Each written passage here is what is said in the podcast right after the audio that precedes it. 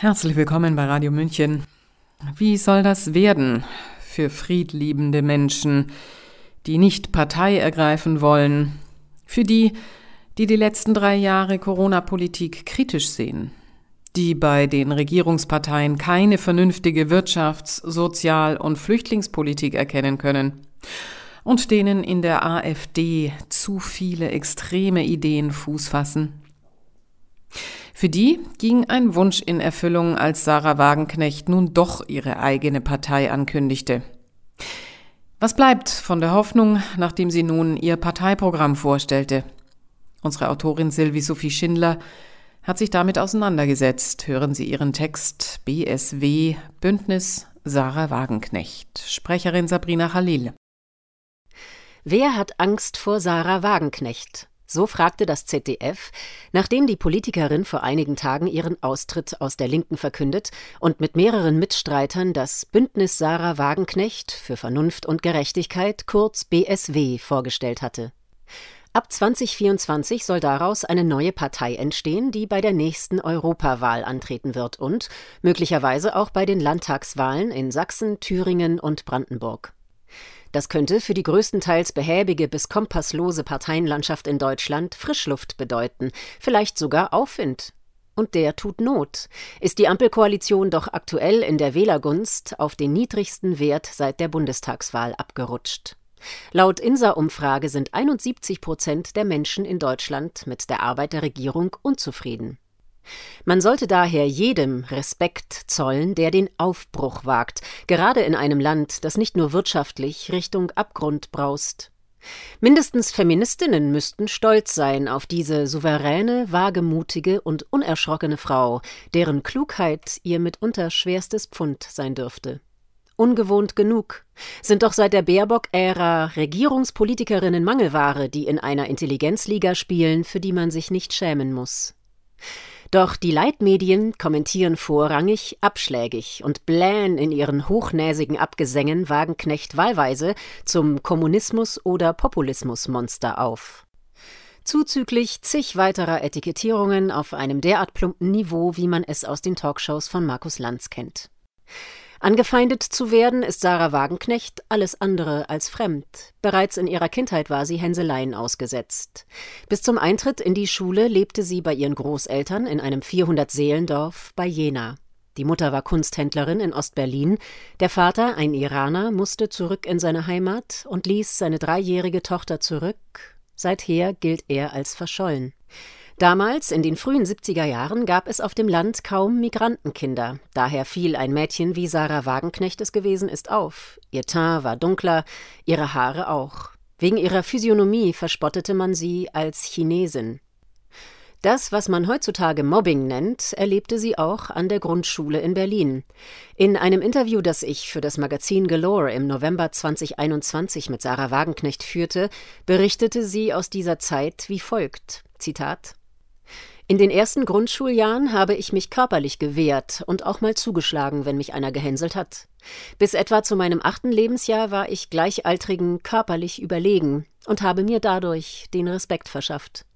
Jeder wusste, dass ich mich wehre, wenn man mich blöd anmacht. Das kippte ab der vierten, fünften Klasse. Dann waren mir die Jungs deutlich überlegen. Weil ich mich auf der körperlichen Ebene nicht mehr behaupten konnte, habe ich mir gesagt, wer mich hänselt, ist doof da muss ich mir nichts draus machen.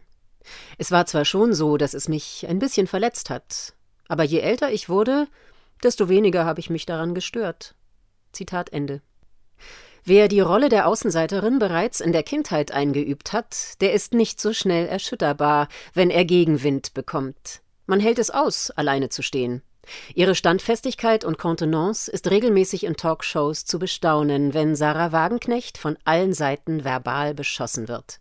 Egal wie heftig sie in die Mangel genommen wird, sie fährt nie aus der Haut. Ihre unifarbenen Kostüme scheinen dabei so etwas wie eine Schutzuniform zu sein, an der alles abperlt. Sie hat eine, wie es scheint, ganz natürliche Grandezza. Und auch die kommt ihr nie abhanden, auch nicht, wenn Markus Lanz ihr zum x-ten Mal in die Parade fährt und unterstellt, sie wäre eine Sprecherin des Kreml. Wie macht sie das bloß? fragen sich viele Menschen. Wie steht sie das nur durch? Fans und Bewunderer schreiben Dankesbriefe, weil sie sich von ihr vertreten fühlen. Immer mehr drängten sie in den letzten Jahren, eine eigene Partei zu gründen. Nun also ist es soweit, und laut einer INSA-Umfrage im Auftrag des Fokus können sich 24 Prozent der in Deutschland Befragten vorstellen, eine von Wagenknecht gegründete Partei zu wählen. In den östlichen Bundesländern liegt der Schnitt bei 38 Prozent, in Brandenburg sogar bei über 60 Prozent. Was genau aber will Sarah Wagenknecht mit ihrer Partei? In zig Interviews machte sie deutlich, dass sie besonders die enttäuschten Wähler ansprechen will, gerade auch die, die aus Frust über die Ampelpolitik zur AfD gegangen sind oder es in Erwägung ziehen. Im ZDF Heute Journal sagte sie, Zitat, Natürlich gibt es ganz viele Menschen, die wählen die AfD nicht, weil sie rechts sind, sondern weil sie wütend sind, weil sie verzweifelt sind. Zitat Ende. Diesen Menschen wolle sie ein, Zitat, seriöses Angebot machen. Wagenknecht macht keinen Hehl daraus, dass sie selbst, und für diese populistische Aussage wurde sie arg gescholten, die Regierung für die, Zitat, dümmste aller Zeiten hält. Nun kann es freilich nicht genügen, nur eine nächste Adresse für die Unzufriedenen zu sein. Es braucht verlässliche Konzepte und realitätstaugliche Antworten. In der im Fernsehen live übertragenen Pressekonferenz, in der sie das Bündnis Sarah Wagenknecht ankündigte, arbeitete die Politikerin ihr Angebot konkreter heraus. Die vier großen Themen, die auf einem fünfseitigen Papier erläutert werden, lauten Wirtschaftspolitik der Vernunft, soziale Gerechtigkeit, Freiheit und Frieden, also die Rückkehr zur Tradition der Entspannungspolitik, zur Stärkung der Diplomatie und zu einem Nein zu Waffenlieferungen. Anders als ihre einstige Parteiheimat fordert Wagenknecht eine Begrenzung der Zahl von Geflüchteten und den Import billiger fossiler Energie wie Erdgas aus Russland. Auch in Sachen Klimawandel entfernt sie sich von dem konsequenten Kurs der Linken und verweist auf die sozialen Hürden. Wärmepumpe und E-Autos seien nur etwas für Besserverdienende. Steht Sarah Wagenknecht mit ihren Positionen eigentlich links oder rechts? Wo steht sie überhaupt?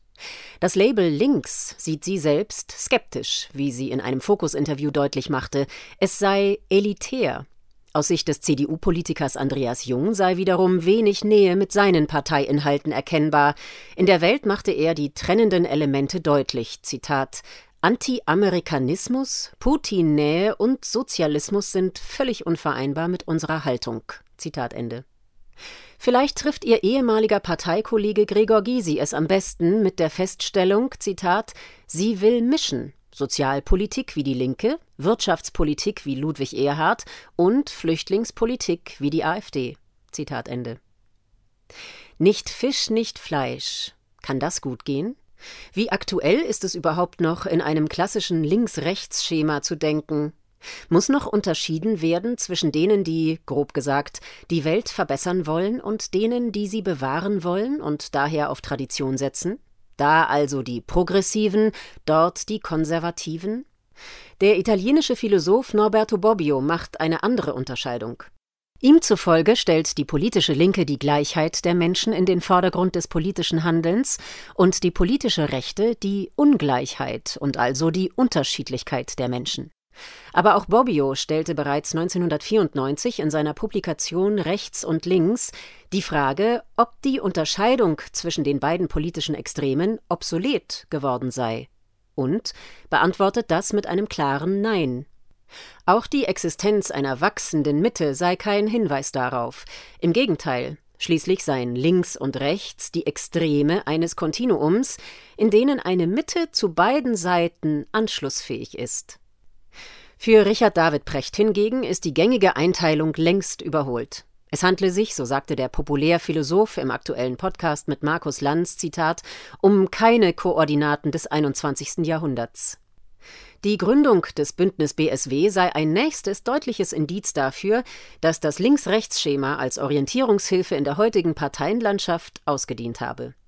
Aktuell müsse stattdessen unterschieden werden zwischen denen, die sich an internationalen Bündnissen orientieren, wie etwa an EU und NATO, und solchen, die die eigene Nation an die erste Stelle setzen. Wagenknechts künftige Partei folge einem Germany First und also, so führte Precht aus, gleiche sie in diesem Punkt dem Programm der AfD. Das weiß Wagenknecht natürlich selbst. Um nicht in deren Fahrwasser zu geraten, hat sie sich daher präventiv gegen jede Form der Kooperation mit der AfD ausgesprochen. Damit agiert sie im Duktus aller anderen Parteien und muss sich ebenso die Frage gefallen lassen, wie es um ihr Demokratieverständnis steht. Niemand muss die AfD mögen, aber es handelt sich, und das muss akzeptiert werden, um eine demokratisch gewählte Partei. In diese Umbruchszeiten fällt auch, dass populistische Ein-Mann-Parteien nach oben gespült werden. Europaweit lässt sich das an Politikern wie unter anderem Le Pen, Orban, Salvini und Wilders beobachten. Deutschland schien bisher dagegen immun, auch aus nachvollziehbaren historischen Gründen. Läutet nun etwa eine Sarah Wagenknecht eine neue Ära ein? Und was bedeutet das? Was sagt das über Deutschland? Jeder politische Personenkult sollte mindestens stutzig machen. Auch die Bundesbürger sollten Wagenknecht nicht, durch multiple Krisen verführt, zur Heilsbringerin hochstilisieren. Wagenknecht ist kein Übermensch. Zudem braucht es mehr als eine One-Woman-Show.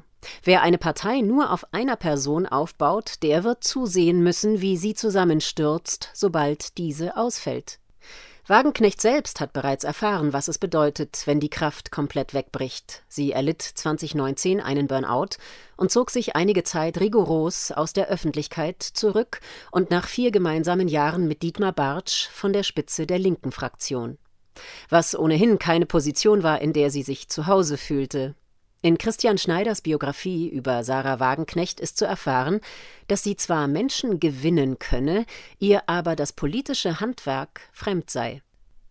Die damals 50-Jährige äußerte sich dazu selbstkritisch: Zitat: Also, den Apparat zu beherrschen, das liegt mir nicht. Die Fraktion zu führen, das macht eigentlich Dietmar Bartsch. Und das gehört ja eigentlich zur Politik: Leute zusammenholen, zu strukturieren, mit Leuten umzugehen. Zitat Ende.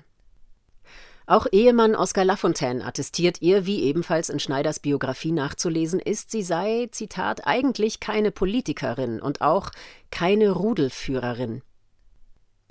Trotzdem wagt sie es nun. Darf man Erwartungen haben? Wenn ja, wie hoch dürfen diese sein?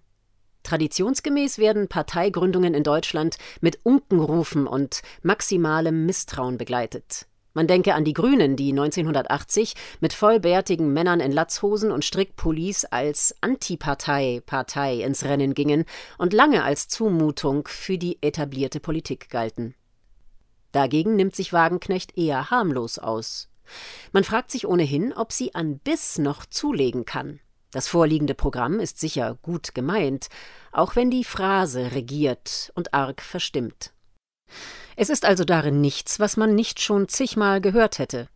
Und es beschleicht einen zudem der Gedanke, dass sich Wagenknecht, was die brodelnden Probleme im Land angeht, etwas zu verspäten scheint. Auch wenn sie in den vergangenen Jahren nicht müde wurde, mit Werve Opposition auszuüben und offen anzusprechen, worüber andere den Mantel des Schweigens breiteten, hat sie parlamentarisch kaum etwas bewegt. Kritik kann ihr auch an anderer Stelle nicht erspart bleiben. Man wüsste gerne, warum ausgerechnet Sarah Wagenknecht eine Pandemie-Amnesie entwickelt hat. Geißelte sie doch auf ihrem YouTube-Kanal regelmäßig die Corona-Maßnahmen der Regierung, was ihr enormen Zulauf brachte und einen eklatanten Popularitätsschub. Dass sie im Zuge der Verkündung ihres Bündnisses plötzlich kein Wort mehr über die drei Pandemiejahre verliert, ja so tut, als hätten sie sich überhaupt nicht ereignet, ist ein unerwarteter Affront für alle, die auf eine politische Aufarbeitung hoffen. Und das dürften mindestens 18 Prozent der Deutschen sein, die sich keine sogenannte Impfung verabreichen ließen und zig Restriktionen ausgesetzt waren. Zuzüglich zahlreicher Impfopfer, die statistisch nicht erfasst sind und auch sonst weitestgehend totgeschwiegen werden. Ihnen allen zeigt Wagenknecht nun die kalte Schulter, und man fragt sich, was sie zu dieser Eisköniginnen-Attitüde veranlasst. So verspielt sie bereits eine Menge an Glaubwürdigkeit, bevor ihre Partei an den Start geht. Wie Recherchen zeigen, hatte sie als Abgeordnete ohnehin kein Interesse an den Abstimmungen zu den Covid-Maßnahmen. Entweder enthielt sie sich oder war nicht anwesend, etwa als es darum ging, über den Fortbestand der epidemischen Notlage von nationaler Tragweite abzustimmen. Kann man ihr also trauen? Es friert einen auch angesichts der Tatsache, dass es sie nicht zu kümmern scheint, dass sie ihrer ehemaligen Partei wohl den Todesstoß versetzen wird. Schließlich folgt ihr auf dem Weg in die eigene Partei fast ein Viertel der linken Bundestagsabgeordneten, wie die frühere linken Fraktionschefin Amira Mohammed Ali und Fraktionskollege Christian Laie. Nachrücker haben trotzdem erstmal keine Chance, da Wagenknecht und ihre Mitstreiter bis zur Parteigründung ihre Mandate im Bundestag behalten wollen. Dafür werden sie monatlich mit Abgeordnetendiäten in Höhe von rund 10.600 Euro entlohnt, zuzüglich einer steuerfreien Aufwandsentschädigung von rund 4.700 Euro. Wagenknecht rechtfertigt dieses Vorgehen damit, dass viele nur wegen ihr die Linke gewählt hätten. Nun könnte man noch weiter darüber nachdenken, inwieweit Wagenknecht anhand ihrer DDR-Sozialisierung mit, wie ihr oft vorgeworfen wird, kommunistischen Ideen liebäugelt. Außerdem steht zu befürchten, dass es durch die neue Partei schwieriger werden könnte, Regierungsmehrheiten zu bilden. Käme es zu einer Vier-Parteien-Koalition, dürfte das Hauen und Stechen vorprogrammiert sein. Dass nach kurzer Zeit die üblichen Graben- und Richtungskämpfe hinzukommen, ist im Grunde obligat und schon besteht die Gefahr, nicht mehr unterscheidbar von den anderen Parteien zu sein. Genug aber der Schwarzmalerei. Es soll nicht ein nächster Abgesang angestimmt sein. Im Gegenteil. Mit Hermann Hesse lässt sich daran erinnern, dass jedem Anfang ein Zauber innewohnt. In der Pressekonferenz sagte Sarah Wagenknecht, Zitat, es ist ihr legitimes Recht, uns nicht zu mögen. Zitat Ende. Zugleich regte sie an, Zitat, wir sollten fair miteinander umgehen. Und wie sie das sagte, konnte man sich nicht dagegen verwehren, dass hier jemand spricht, der sich weiterhin nicht davon abbringen lassen will, mehr Menschlichkeit in die Politik zu bringen. Und das tut Not. Sie hörten BSW Bündnis Sarah Wagenknecht von Sylvie Sophie Schindler. Sprecherin Sabrina Khalil. Mein Name ist Eva Schmidt und ich frage weiterhin, wie soll das werden? Ich wünsche einen friedlichen und optimistischen Tag und Abend. Ciao, Servus.